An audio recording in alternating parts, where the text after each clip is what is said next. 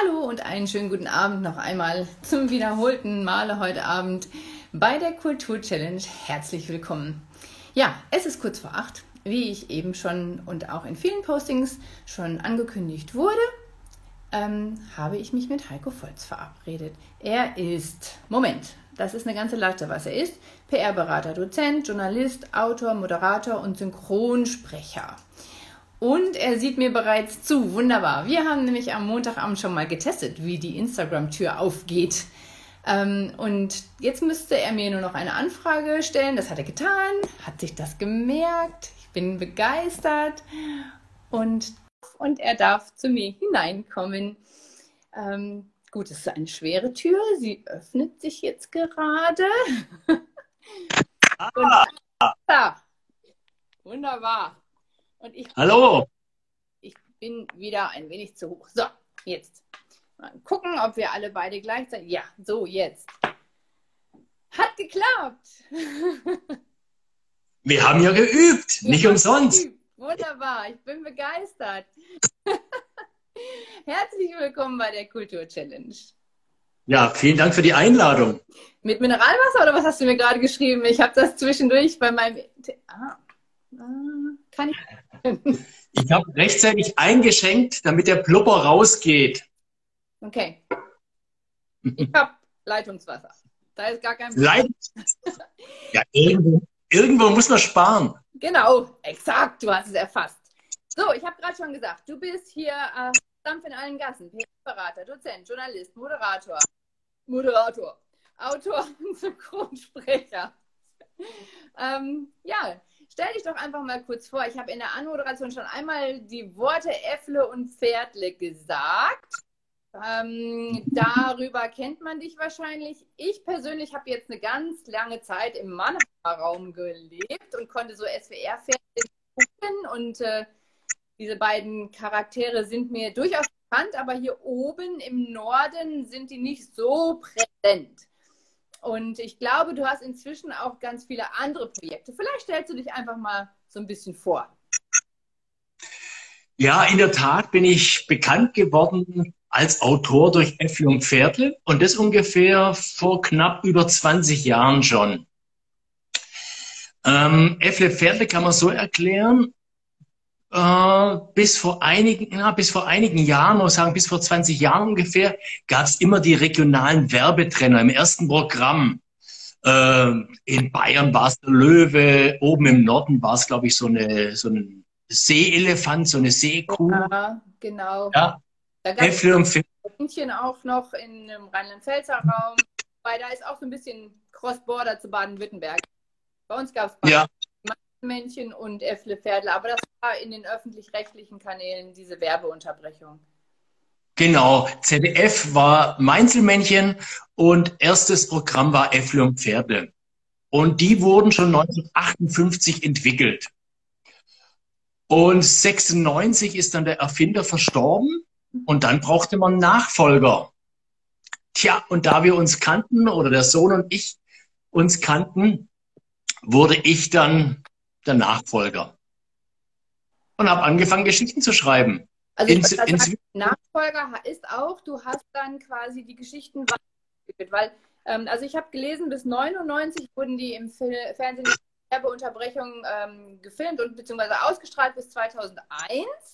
Und dann mhm. die Geschichten ja auch äh, irgendwie weiter geschrieben werden und äh, die haben dann sogar eine eigene Sendung bekommen, oder? Ja, also ich habe dann, die sind aus dem Fernsehen ja rausgepurzelt, wie gesagt, weil es diese Werbetrenner dann nicht mehr gab. Und ich habe dann angefangen, eben erstmal online auf Facebook und Bücher zu schreiben und habe dann 1800 Geschichten ungefähr geschrieben. Und 2016 habe ich es dann geschafft, die wieder in der Landesschau unterzubringen. Ja, das ist freitagsabends irgendwie immer. Ja, das kam immer freitagsabends. Das waren aber keine kurzen Spots, ähm, die wollten sparen beim Fernsehen, so ist es ja nun mal. Und dann haben die die alten Spots genommen und in eine redaktionelle Sendung verpackt. Diese Sendung ging dann so sieben Minuten, immer zu einem Thema. Und die haben aus diesen insgesamt, ich weiß nicht, gab es knapp 2000 Äffle-Pferdle-Spots, haben sie passende dazu reingebastelt. Mhm. Und da sind wir halt als die Effle Pferdle-Macher, ich wurde ja später dann auch die Synchronstimme, waren wir halt auch oft irgendwie redaktionell damit dabei. Ja, und inzwischen habe ich gesehen, ähm, habt ihr auf Facebook auch eine richtig große Community, ne? Also ihr habt eine richtig große Fanpage. Ja. da sind wir schon stolz, weil wir sind in Württemberg die zweitgrößte nach dem VfB Stuttgart. Der VfB Stuttgart hat, glaube ich, 500, 550.000 und Effle und Pferdle haben über 200.000. Allerdings gibt es von Effle und Pferdle, äh, ich würde mal sagen, drei, vier verschiedene Facebook-Seiten. Ja. Wenn man die addiert, kommt man über 300.000. Okay. Und was ich richtig spannend fand, ich habe im Vorfeld mal dieses Promi-Geflüster mir angeschaut. Ihr seid ja auch nicht nur Heartbreaker, ihr seid ja Chartbreaker, ne? Also ihr seid ja richtig. Ja, ja, da können wir aber jetzt auch nichts dafür, weil äh, den Hafer- und Bananenblues, den gibt es seit 1976. Okay. Und ihr, okay, seit ein paar Jahren, seit 2017, ich und der Volker, Volker ist die Pferdestimme, wir singen den live. Also auf wirklich, wir haben richtige Auftritte, kleine Konzerte, Was? nicht allzu viel, aber haben wir. Und das war natürlich viel Promotion und dadurch, dass der Volker und ich sehr viel Auftritte hatten, hatten oder haben, äh, haben wir und Pferdle auch wieder belebt. Also die, für die, die Fans und auch die Presse hat uns quasi zu und Pferdle gemacht.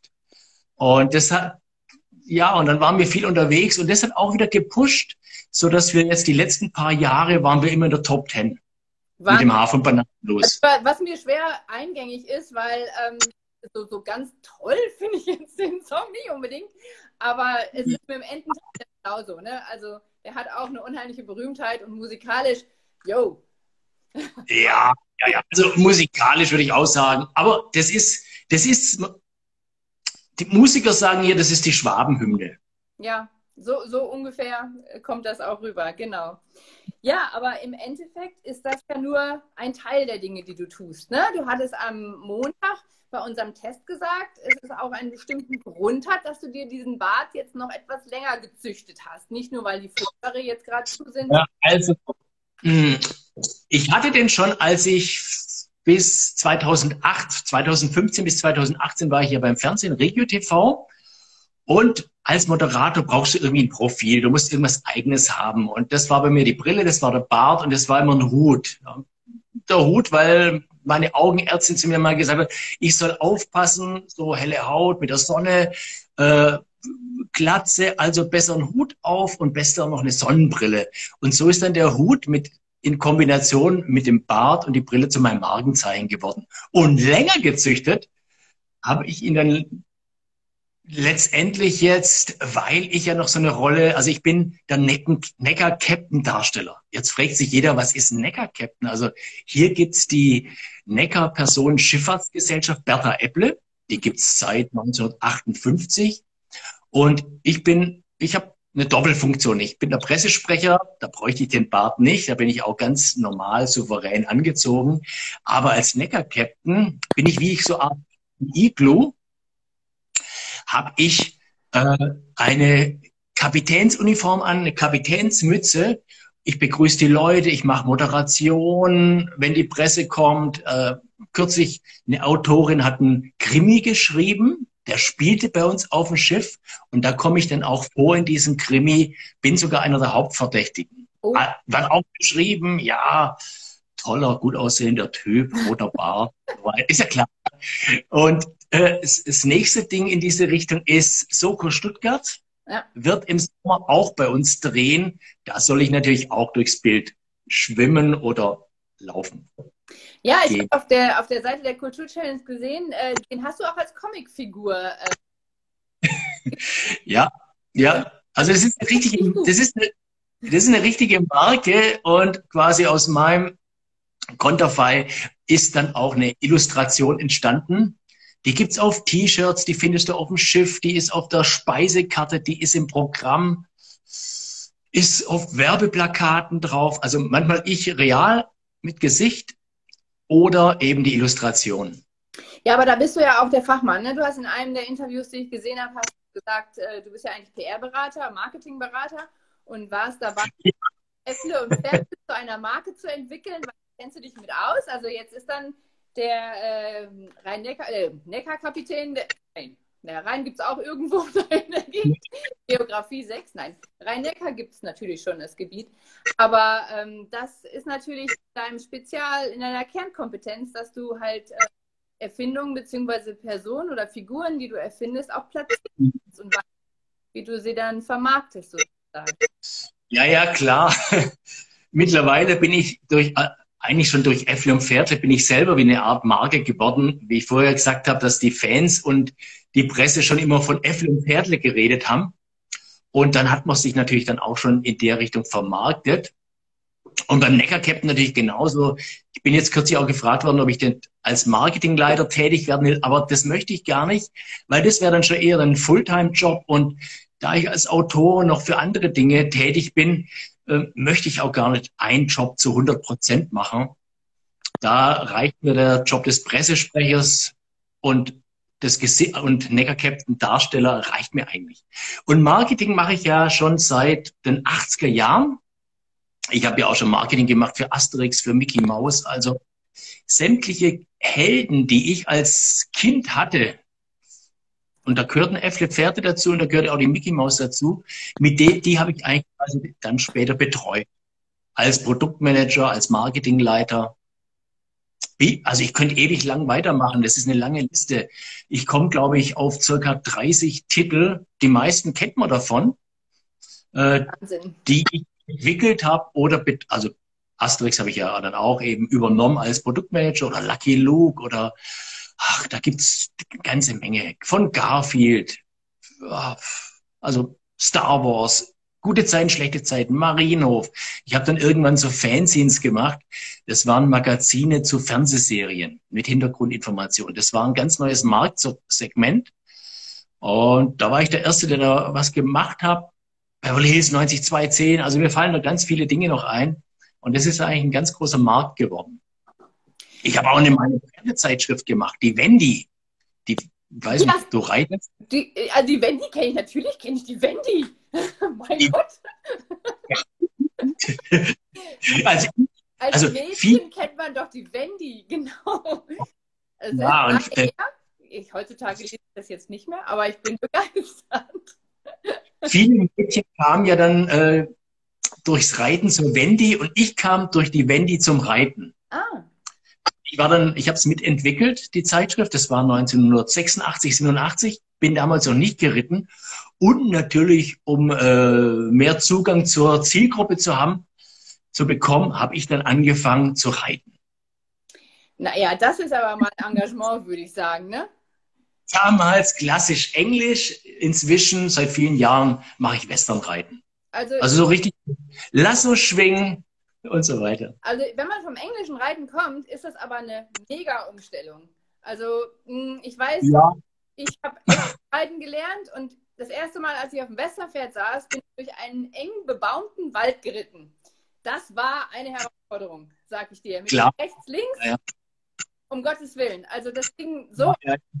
und ähm, Hut ab. Also das nenne ich Engagement. Und ich glaube, Westerpferd also, am Ende des Wester entspanntere. Ne? Wester ist ja auch so ein Impulsreiten. Du gibst nur kurze Impulse und das ist das Problem, wenn du vom klassischen Englischen kommst, machst du viel zu viel Druck und frustrierst ja. das Pferd. Ja, ja. da muss man denken. Also genau. das Pferd rastet aus. Das denkt, das denkt die ganze Zeit, äh, dass es was falsch macht. Ja, ja. Also ist das entspannte das Gefühl. Tunnel durch. Ja. Ja, zurück zum Äffle Pferdle noch einmal, was ich auch spannend fand, ist, ähm, dass ich eine Castingshow gemacht habe, beziehungsweise eine Castingrunde gemacht habe für die Synchronsprecher und am Ende hat ja. sie gewonnen, ne? ja, ja, ja, ja. Also der Volker Lang und ich, ich als Autor und der Volker Lang hat Äffle und Pferdle mit seinem Bruder zusammen in also 58 schon angefangen zu entwickeln. Wir waren so als als Jurymitglieder saßen wir mit dabei und sollten diese Stimmen, die Leute, die sich beworben hatten, sollten wir bewerten. Und Armin Lang Junior, Sohn vom Erfinder, der dann die Firma nach dessen Tod übernommen hat, und auch wir waren alle der Meinung, nee, da war jetzt noch nicht so richtig das Richtige dabei. Und wenn ich dem SWR oder gerade Langfilm neue Effle Pferdesprüche vorgestellt, präsentiert habe, habe ich die eigentlich schon, habe ich schon die Stimmen verstellt. Das habe ich, das habe ich auch schon als Kind gemacht. Da hatte ich Effle und Pferdle, also kleine Figuren auf meinem Tisch unter Schlümpfen und Asterix und anderen kleinen Figürchen. Ich glaube, von Bully waren die, ja, von Bully. Da habe ich schon Dialoge und die Stimmen nachgemacht. Und dann meinte dann der Junior-Chef, Volker, du und der Heiko, ihr sagt doch auch mal, ihr kennt doch die Stimmen, geht auch ins Mikro. Gut, das wollten wir nicht, haben es dann gemacht. Und es, wir wurden natürlich dann aus der Jury entfernt. Wir durften dann nichts mehr äh, beurteilen. Eine neue Jury hat sich dann alles angehört, ohne zu wissen, wer wer ist. Also jeder hat das Äffle und das Pferdle gesprochen. Und danach ist es, ist es eben, das beste Pferdle ist der, das beste Pferdle, beste Äffle. Und dann war das zufällig der Volker und ich. Aber das liegt einfach auch daran, es ist ja der Dialekt, es ist die Stimme und es ist die Tonality. Ja. Und wir die, die Viecher ja so in uns haben, seit, also ich seit 30 Jahren, der Volker seit eben 60 Jahren, können wir uns so in die Charaktere reinversetzen, dass es da ein anderer schwierig hat, da auch die Gefühle der Figuren auszudrücken. Also eigentlich so müsstest du. Bitte? Und so sind wir es dann geworden, ja. 2009. Und eigentlich hätte ich jetzt gerne eine Kostprobe, wenn du möchtest. Aber musst du nicht. Aber Nein. Bitte? Ha, neu. Ha, neu. Das habe ich. Neu. Machst du nicht. Das Pferd ist ja eher so, ho, ho, Heidenei. Also, als wir anfangen, als wir am Anfang im Tonstudio haben wir immer die kleinen Figürchen mitgenommen und haben wie so Puppenspieler durch die dann gesprochen. Haben das Figürchen sprechen lassen. Das haben wir aber irgendwann nicht mehr gebraucht. Aber man kann sich dann halt besser hineinversetzen, ne? Äh, also, ja. Und ich meine, ich glaube auch, wenn du dir die Dialoge im Kopf so vorstellst, dann eine Stimmung dabei sein muss. Und ich glaube, das kann ein, ein anderer Synchronsprecher schwer nachvollziehen. Also von daher. Und dieses Hornboy, das ist ja immer so bei den Werbeunterbrechungen, also irgendwie sagt das Pferdle immer was, kommt der Äffle und sagt, nee, so ist es gar nicht. So ist doch normalerweise der Dialog. Das äh, Äffle ist so der Schlaubi-Schlumpf und der, das Pferdle ist der ähm, Spaßverderber, so ungefähr. Ne?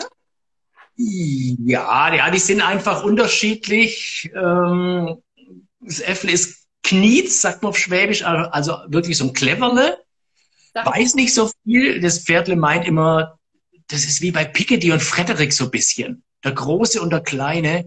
Aber das Äffle ist dann doch eigentlich immer aufgeweckter und viel spritziger. Also deshalb hat mir eigentlich auch das Äffle viel mehr Spaß gemacht als es das Pferdle. Aber auf der anderen Seite, ich bin in beide Rollen geschlüpft. Ja. Von der Stimme her in das Äffle, aber wir hatten so Walking Act Figuren, also lebensgroße Kostüme. Und da war ich zu groß für das Äffle Kostüm, da musste ich ins Pferdle rein. Da war ich dann das Pferdle, aber die Walking Act Kostüme, die Figuren, die haben ja nicht gesprochen. Das wäre gar nicht gegangen. Ja. Aber da dann, also rein figürlich, war ich dann das Pferdle. Mhm. Und das Äffle war dann aber nicht der Volker, sondern äh, es war wahrscheinlich jemand kleiner. Nee, nee, es ist so, dass äh, Walking Act Jobs sind brutal hart. Ja. Da ist nichts mit aufs Klo müssen oder wenn es an der Nase juckt.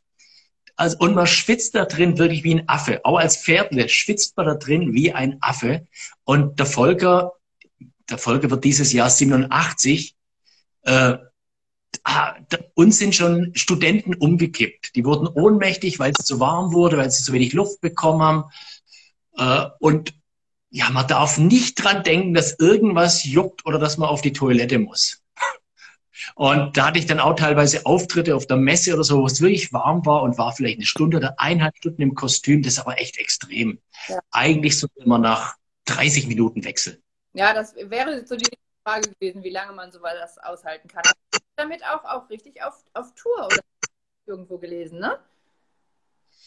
Ja, die, die waren, äh, da gab es von Silberbrunn also dieser Mineralwasserhersteller, für den ja auch Äffle und Pferdle Werbung gemacht haben. Da gab es oft irgendwelche Veranstaltungen oder eben für die Landesschau, dass die Figuren aufgetaucht sind. Da ist man halt dann mal reingeschlüpft.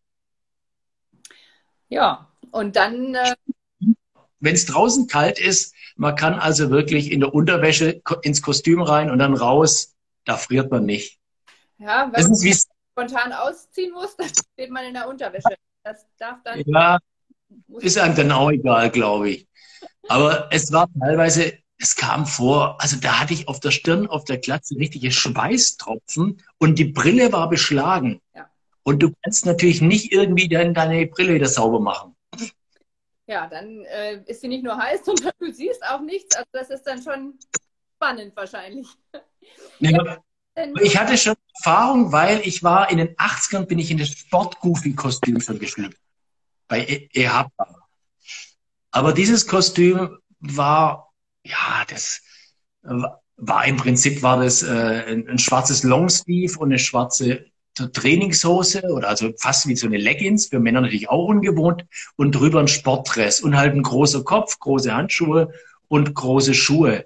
Jetzt bei Äffle und Pferdle, die sind ja riesig. Also der Kopf, da tut dann nachher der Rücken weh, weil der Kopf so nach vorne zieht beim Pferdle.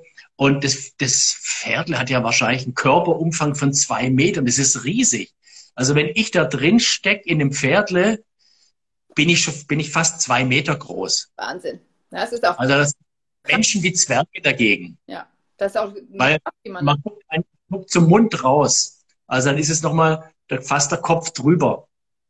Krafttraining für dich dann sozusagen, ne? Ja, Rückenschule, gute Rückenschule. Ja. Du hast dieses Jahr auch einen runden Geburtstag, oder? Kann das sein? Das kann sein, ja, ja. Ja, die 60 kommt jetzt. Ja. So schnell geht es.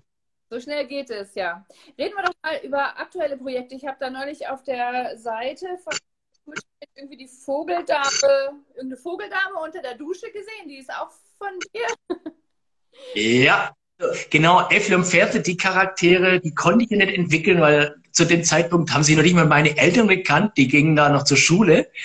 Aber ich bin gerade an einem Kinderbuch dran eigentlich schon am zweiten, eins für 2021, eins für 2022.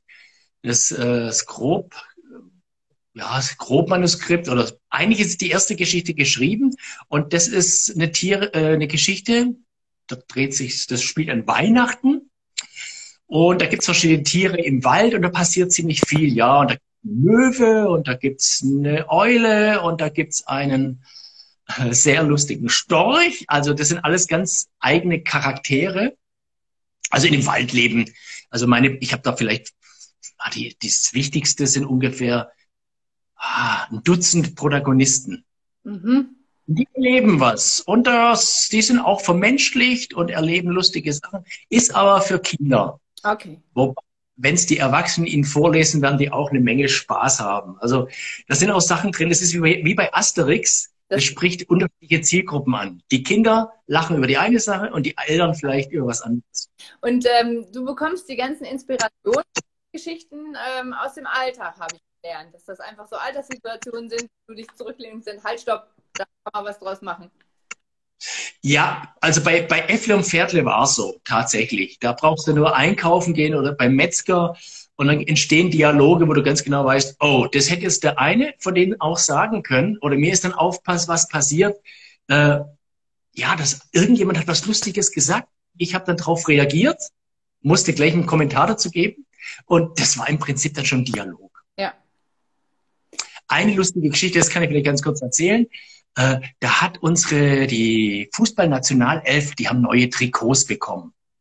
Und ich fand, dass die alle viel zu eng denen war und dass die dann dadurch ganz komisch rumgelaufen sind. Eieieiei, das ist zu eng und es zwickt und es juckt. Das kann ja gar nicht angenehm sein, da Fußball zu spielen. Dann ist mir gleich eingefallen, dass das Äffle sich auch so juckt.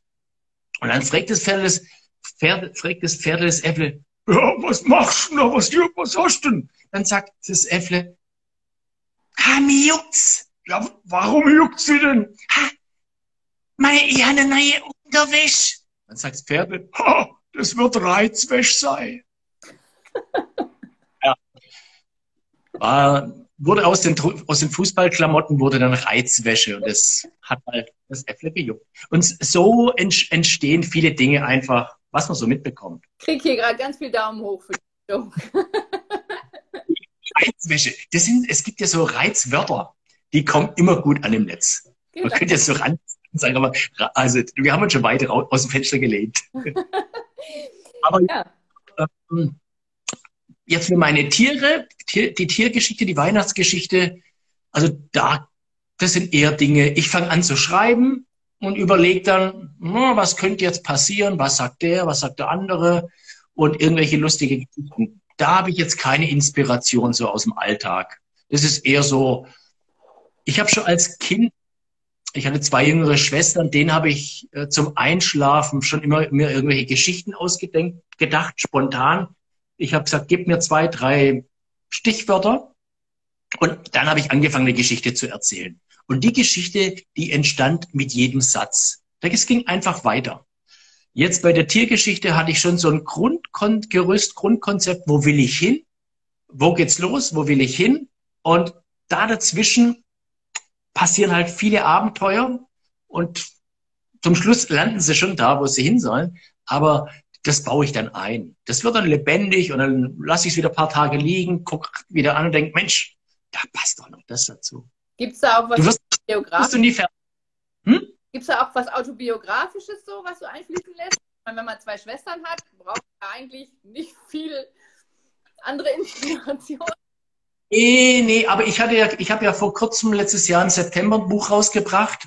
55 Gründe, Stuttgart trotzdem zu lieben da haben schon manche gesagt, das wäre eine Biografie. Da sage ich, nee, ich bin ja viel zu jung und ich, mich wird es eine Weile geben. Es sind Anekdoten. Ja. Und da sind wirklich viele Geschichten drin, die ich auch mit der Familie, mit den Kindern erlebt, äh, mit Kindern, mit meinen Geschwistern erlebt habe. Und einfach, das waren Geschichten, die habe ich aufgeschrieben, weil die waren einfach schräg, skurril. Und damit ich sie nicht vergesse, habe ich sie einfach aufgeschrieben. Mhm. Und kam ein Verlag auf mich zu und sagt, Herr Voll, Sie sind ja der Autor von Äffle und Pferdle. Könnten Sie sich nicht auch vorstellen, Stuttgart-Geschichten zu schreiben? Dann sage ich, oh, das ist ja eine Menge Arbeit. Ähm, ich will auch keinen Reiseführer machen über Stuttgart und die Sehenswürdigkeiten. Das gibt's, gibt schon viele. Aber ich habe viele Geschichten geschrieben, die ich selbst erlebt habe, persönliche Geschichten, die sind in Stuttgart passiert, größtenteils. Also es sind nicht Geschichten über Stuttgart, es sind Geschichten eines Stuttgarts, die in Stuttgart spielen. Und so kam es dann dazu. Ja, da hast du ja das Glück, dass ein Verlag auf dich zukommt. Viele Autoren suchen händeringend nach einem Verlag. Ja, ich kenne es. Ich das Problem, ja, genau. Also, ich habe einige Kinderbuchgeschichten in der Schublade und habe Verlage gesucht über Jahrzehnte und bin echt immer abgeblitzt. Ich, mhm. ich war auf, auf der Kinderbuchmesse in Bologna, ich war in Frankfurt auf der Buchmesse da hatte ich echtes Glück, dass die Äffle Pferdle Bücher, ich habe den Verlag angerufen und gesagt, Mensch, ich will Äffle Pferdle Buch wieder machen. Früher gab es schon mal welche. Mhm. Und dann hat die mir am Telefon schon gesagt, ja, machen wir. Dann mussten wir noch verhandeln und als wir dann mit dem Äffle Pferd, also ich habe zwölf Äffle Pferdle Bücher im Gesamten rausgebracht. Jetzt im Herbst kommt nochmal eins, ist dann Nummer 13. Ähm, da, da haben sich auch ganz viele Verlage Mitbewerber gemeldet, ah, wollt ihr nicht zu uns kommen? Ja, ihr könnt auch nicht, also warum sollen wir wechseln? Wir sind da zufrieden. Und ja, ich habe ja, ich habe ja Verlagskaufmann gelernt, bevor ich Marketing und Wirtschaftswerbung studiert habe.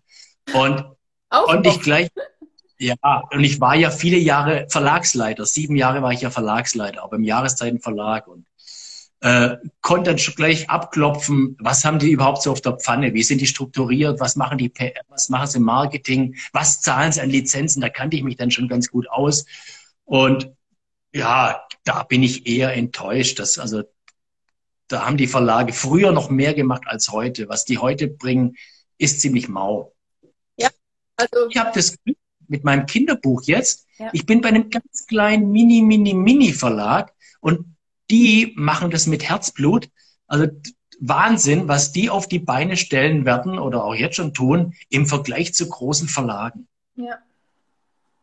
Da ist Pressearbeit, Marketing, Werbung, da passiert kaum was. Oder ich habe ich habe selber dann PR gemacht für mein Buch, also für diese 55 Geschichten Stuttgart trotzdem zu lieben. Ich habe Buchlesungen organisiert, habe auch einige gemacht. Dann kam Corona, dann wurde es schwierig. Ist natürlich jetzt sowieso gerade schwierig, Bücher zu verkaufen. Buchhandlungen haben zu, Verlag macht keine Werbung. Die ersten Bücher haben sie eigentlich nur verkauft, weil die halt an der Kasse lagen oder im Schaufenster. Ja. Ansonsten keine Unterstützung, keine Promotion von der Verlagsseite. Ja, das ist halt das Problem, was äh, viele Künstler haben, dass äh, die Verlage an der Stelle die, das Marketing nicht nehmen. Und da hilft uns natürlich ähm, Social Media. Anders ginge es gar nicht. Und wo du gerade sagst, nee. fallen aus. Äh, danke an Jando nochmal an dieser Stelle. Die Kultur-Challenge ist da entstanden, weil Lesungen nicht mehr stattfinden konnten. Wir haben jetzt das alle online gemacht und ähm, haben angefangen, uns über die sozialen Medien zu vernetzen. Aber nochmal zurück zu den Verlagen. Was hast denn du für Tipps an Newcomer oder Leute, die jetzt sagen, ich habe jetzt auch Dinge niedergeschrieben, die ich eigentlich nur für mich so niederschreiben wollte, aber dann haben so ein paar Leute in meiner Umgebung das doch ganz gut gefunden. Und was würdest du denn persönlich sagen? Es gibt ja viele Wege, aber deiner war jetzt wieder ganz anders von den anderen Autoren, die ich bisher interviewt habe. Es hat jeder seinen Weg. Aber gibt es so grundsätzliche Tipps, die du geben könntest? ja, ist nicht einfach. Äh, ich hatte das Glück, dass ich, dass ich vom Namen her schon bekannt war mhm. durch die Äpfel-Pferde-Geschichte, sonst wäre es wirklich total schwierig gewesen. Ansonsten kann man wirklich nur sagen, tatsächlich äh, abklopfen bei Bekannten, bei Freunden, wie die es finden, das ist schon mal ganz gut. Dann auch, ja, über Social Media, da muss man natürlich aufpassen, dass man nicht zu so viel verrät, aber so ein bisschen anteasern immer gucken. Ähm, ich habe bei Äffle und Viertel, als wir bei, da haben wir mit null angefangen mit der Facebook-Seite und dann über 200.000. Ich habe, ich war jeden Tag aktiv. Ich bin auch immer quasi als Äffle Pferdle auf andere Seiten gegangen. Also man muss sich vernetzen, vernetzen, ganz wichtig. Äh, und dann parallel, auch wenn es schwierig ist und wahrscheinlich zu 99 Prozent nichts rauskommt, trotzdem auf Verlage zu einem passen könnten, äh, zu, zu, zu. Nein, es ist, man, es ist oftmals so Zufall. Ja. Äh, man muss man nur zur richtigen, zum richtigen Zeitpunkt am richtigen Fleck sein. Ja. Und klar, man darf sich nichts vormachen. Vielleicht ist die Trefferquote nur zwei Prozent oder fünf Prozent. Anders wird es nicht sein. Ähm, ich, Ritter Rost habe ich auch mal was gemacht, ähm, ein Comic-Magazin. Und da kannte ich auch die Geschichte von Ritter Rost. Der hatte auch der der Autor hatte das ewig lang in der Schublade und wurde immer, immer, immer wieder abgelehnt. Und dann hat er durch Zufall einen Musiker getroffen und haben die sich überlegt, Mensch, sie machen Buch plus Musik, eine CD dazu. Und jetzt Ritter Rost, das ist, abgesehen davon, dass es genial ist, äh, ist es, ist es eine Riesengeschichte geworden. Ja. Ja, man darf sich einfach nicht entmutigen lassen. Und auch der Autor, der mich am Montag getroffen hat, der hat gesagt, Träume sind einfach da, daran zu glauben, sie irgendwann zu verwirklichen. Und dieses, ja. diese Bestimmung muss man einfach haben. Und äh, da darf man sich. Ein, ein Tipp, der bestimmt wichtig ist, es ist sehr gut, wenn man das für sich erstmal selber schreibt. Nicht denken, ich schreibe jetzt was für irgendeinen Verlag und will, äh, will da irgendwas erreichen. Also die, auf mich kamen auch Verlage, ich, also ich habe ganz schräge Geschichten gehabt von, also ganz schräge Titelhelden für Kinderbücher. Und dann hieß es immer, um Gottes Willen, sowas gab's noch nie, das können wir nicht machen. Ob ich nicht was mit der kleinen Lokomotive schreiben könnte, sag ich, gibt's doch schon. Ja. Was wollt ihr? Und es gab früher, vor Pippi Langstrumpf gab's auch keine Pippi Langstrumpf. Oder es gab, früher in Sandmännchen gab's Trixie, immer wenn sie Pillen, ganz schräg Göre. Und ich habe da auch was gemacht, ähm, da war der Protagonist, ein schwäbischer Kartoffel. Und der konnte unheimlich viel. Kann man sich jetzt nicht vorstellen. Aber der war verformbar und der hat Fantasien gehabt und die hat er ausgelebt. Plötzlich war er mal ein Pirat oder ein Ritter und hat ganz irre Geschichten erlebt. Und dann sagten die alle, ja, hm, ja, das ist ja schon lustig, aber sowas gab's ja noch nie. Dann sage ich, sei doch froh, dass es sowas noch nie gab. Und dann habe ich äh, eine andere Geschichte gemacht, das war eine Marienkäfergeschichte und da ging es darum, Punkte zu sammeln. Dass es eben nicht toll ist, Punkte zu sammeln, sondern Punkte abzugeben. Ähm, und da haben die gleich gesagt, um Gottes Willen, keine Marienkäfergeschichten. Da haben wir den ganzen Keller voll mit. Also, wenn du was machst, was schon gibt, ist es nix, kann es nix sein. Und wenn du was ganz Neues, ganz schwierig, ja, das müssen wir, um Gottes Willen, das müssen wir doch erklären. Ja. Da sage ich, ja, ja, klar, ihr könnt was nehmen, was es schon gibt. Aber wenn ihr was Neues bringt, dann muss man das natürlich unterstützen. Das ist klar. Und am liebsten, na, dann machen sie halt irgendwelche Geschichten von irgendeinem Spielzeug oder von einer Fernsehserie und vermarkten das. Und das ist dann, also das sind eine Lizenzvermarktung ist es. Aber mit neuen Geschichten, ja, hartnäckig sein. Momentan hat man ja recht viel Zeit. Viele haben momentan viel mehr Zeit, als ihnen recht wäre. Da, das ist, eigentlich ist das eine gute Zeit, um plötzlich Dinge zu machen, für die man vielleicht sonst keine Zeit hat. Und wenn man Glück hat, wenn man viel Glück hat, wird vielleicht was draus. Ja. Ich glaube auch, viele geniale Dinge sind durch Zufall entstanden mit oder und mit viel Herzblut. Mit Zufall, mit Zeit und mit Herzblut. Das ist so die Kombination, die, glaube ich, ganz. Hartnäckigkeit, Hartnäckigkeit ja. dranbleiben und auch an das Glück glauben. An das Glück glauben. Hm. Ja, und ähm, ich habe auch noch eine Frage, die ich eigentlich auch so immer an, zu Ende des Interviews stelle, ist, ähm, was ist für dich das Schöne am Künstlersein? Und ich habe aber schon herausgehört, dass ähm, du ja quasi andere Jobs abgelehnt hast, weil du gesagt hast, ich möchte nicht mehr in so ein enges Korsett gezwängt werden mhm. und nicht mehr irgendwie einen langen Arbeitstag haben, der mich äh, aus ja. sondern ich möchte meine Kreativität ausleben. Gibt es da etwas hinzuzufügen? Ähm, man kann Kreativität, das ist meine Meinung, einfach nicht in acht Stunden Tag packen. Kreativ bist du, wenn du kreativ bist. Und das kann nachts sein, das kann am Wochenende sein, aber das ist nicht morgens von 8 Uhr bis abends um 17, 18 Uhr. Ich war ja 22 Jahre, war ich fest angestellt in Verlagen und ähm, ich kann jetzt viel, viel kreativer arbeiten und viel mehr. Man muss ja auch um erfolgreich zu sein, muss man seine eigenen, seine eigenen Ideen folgen. Wie oft bist du angestellt, ein Chef sagt, das musst du machen. Die ersten paar Mal sagst du noch, das finde ich jetzt nicht so gut, müssen wir das machen? Dann sagt er, ja, ja, ja, und ich will keine Widerrede mehr. Habe ich auch alles gehabt, also irgendwelche Vorgesetzten, wo ich gesagt habe, also das können wir besser, also suchen Sie sich jemand anderes. Äh, ich glaube niemals an das, was wir da machen. Nein, ich musste es dann machen und es wurde tatsächlich nicht und ich hatte recht. Und äh, das ist natürlich, und das ist der Vorteil auch, und da muss ich auch sagen, wenn du Künstler bist und deine eigenen Ideen hast, dann ziehst du auch so viel für dich selber heraus, was viel mehr wert ist als ein Haufen Geld. Du brauchst natürlich so viel Geld, dass du über die Runden kommst, ist klar. Aber wenn du einen Job hast, der dich nicht glücklich macht, dann brauchst du unheimlich viel Geld, um dich immer wieder selbst zu belohnen und Absolut. dafür, dass du einen Mistjob machst. Ja. Wobei man natürlich und, sagen muss, dass Künstler sein auch nicht in acht Stunden erledigt. Ne? Also wie du gerade schon gesagt hast, da bist du nachts unterwegs, weil du nachts Ideen aufschreibst, dann bist du abends ähm, in irgendwelchen Lesungen, Veranstaltungen, da stehst du früh auf, weil du irgendwo hinfahren musst. Also das, den Zahn muss man dann auch ziehen, dass man sagt, man packt es eben nicht in acht Stunden, sondern ein Künstler sein heißt 24 Stunden. Ne? Ja, du bist natürlich voll für dich selbst verantwortlich und du musst auch lernen, ähm, wenn du mal einen Tag keine Idee hast, genau. das zu genießen und nicht denken, oh, oh, oh, wow, sondern nee, sagen, okay, heute nicht, ja. mache ich morgen weiter, morgen vielleicht weiter, morgen habe ich vielleicht wieder eine Idee. Ja. Und dann ist einfach auch Zeit und Muße ist das sehr wichtig. Ja, aber da muss man dann die Entspanntheit auch haben zu sagen, ich kriege wieder eine Idee, ne? Und äh, ich lehne mich zurück, ich atme durch und denke nach und dann wird das schon irgendwie. Die, diese Gelassenheit. Hat man nicht. Und das ist auch noch eine Frage.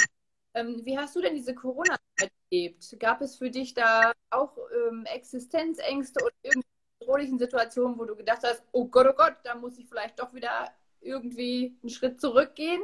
Wie war das für dich? Ähm, also ich bin jetzt schon seit über 20 Jahren selbstständig und da hatte ich natürlich immer so Zeiten, wo mal zwei, drei Monate überhaupt kein Geld reinkam und dann wieder viel oder wieder gar nichts. Und es ging also immer wieder weiter so, das bekannte Tunnel, am Ende des Tunnels ist dann doch immer wieder Licht. Und natürlich war Corona erstmal für mich auch ein Schock. Ich war, hatte einige gute Moderationsaufträge und auch gute Jobs, zum Beispiel Strickfilm Festival das Internationale Trickfilmfestival in Stuttgart bin ich auch Pressesprecher, mache ich die Pressearbeit. Ich nicht verstanden. Was war das? Ach so. Äh, ich hatte verschiedene gute Aufträge als Moderator und auch in Pressearbeit. Also ich ja. war auch Pressesprecher gewesen fürs Trickfilmfestival, Pressearbeit. Und das ist natürlich, das war dann, war dann nur online, es war dann kein richtiges Festival. Also da ist bei mir erstmal sind sämtliche Aufträge fürs, fürs Jahr, sind eigentlich erstmal alles weggebrochen, weil die alle mit, mit Moderation, mit Pressearbeit, alle, alle hatten mit Veranstaltungen zu tun. Okay, das war erstmal weg, da dachte ich, na gut, da brauche ich jetzt auch keine großen Steuererklärungen mehr machen und nichts. Da wird, jetzt ist erstmal Sensen im Geld. Ja, und dann haben sich aber dann plötzlich andere Dinge aufgetan.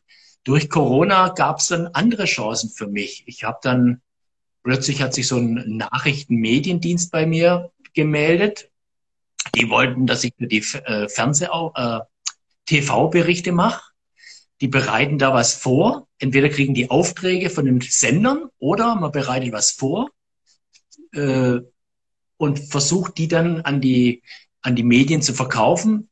Hat mir aber nicht so richtig Spaß gemacht, weil das waren fast immer Corona-Themen. Ja. Und die Medien hatten schon ziemliche Ideen, was sie haben wollten, was für Beiträge und quasi, hey, das und das soll rauskommen, macht mal, liefert uns mal was. Und auf das hatte ich eigentlich keine Lust, weil das finde ich ist eine falsche Herangehensweise der Medienberichterstattung. Gut, das habe ich aber eine Weile gemacht, ein paar Beiträge. Ich wollte da so, habe jetzt angefangen, eine Serie zu machen. Corona-Helden. Was machen Leute aus in dieser Misere? Wie kommen die auf andere Ideen und so? Konnten wir gar nicht gut verkaufen. Das war ganz schwierig, sowas unterzubringen. Hätte ich jetzt gesagt, Leute, werdet Totengräber, eine todsichere Geschichte, das hat Zukunft die nächsten zwei Jahre, da hätten die sich drauf gestürzt. Ich war tatsächlich Leichenbestatter, aber der hat mir eben auch was erzählt, was die Medien nicht unbedingt hören wollten. Also das war den, das wäre denen zu, zu wenig skandalös gewesen.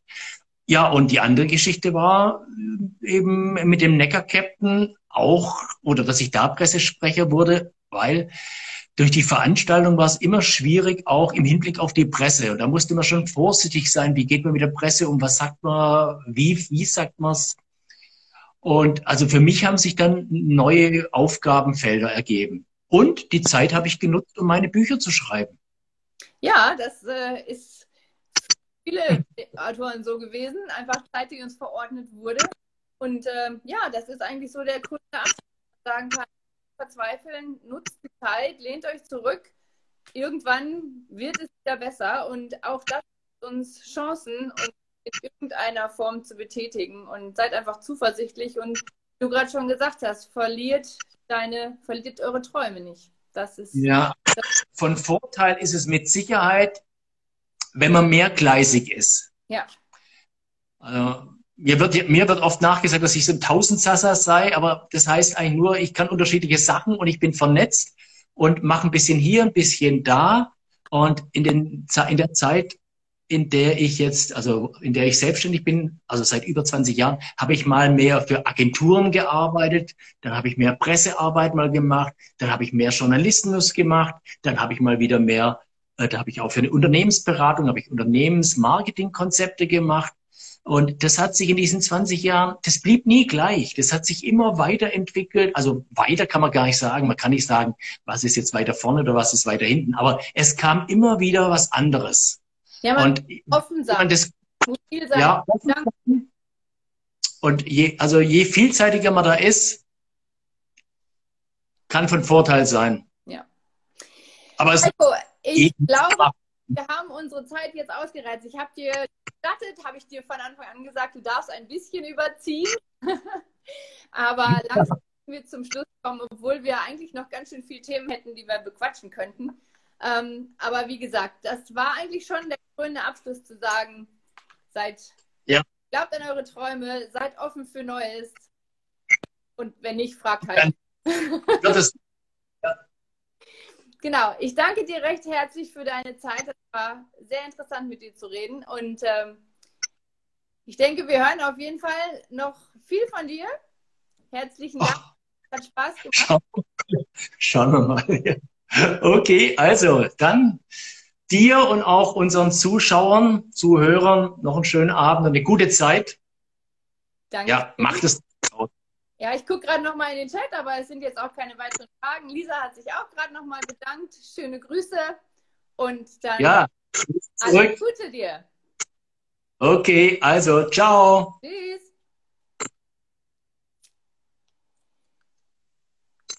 So, Dele. Möchtest du uns verlassen? Ich muss. Ja. Gut. Wunderbar. Jetzt scheint, ich wollte, genau. So. Ja, das war der Heiko Volks, Tausendsasser, wie er im Buche steht, wie er in seinen Büchern steht. Und ich sehe, die Kaya sieht uns auch zu. Mit der werden wir uns am Freitag unterhalten. Ich freue mich schon sehr. Und dann habe ich auch eben in einer kurzen Story vorher schon mal angekündigt, dass am Sonntag der Manolo Link dran ist. So, wir haben heute überzogen, aber ich hoffe, es hat euch Spaß gemacht. Ich wünsche euch noch einen schönen Abend und wir sehen uns zusammen mit der Kaya am Freitag um 16.30 Uhr. Macht's gut, habt einen schönen Abend und bis dahin.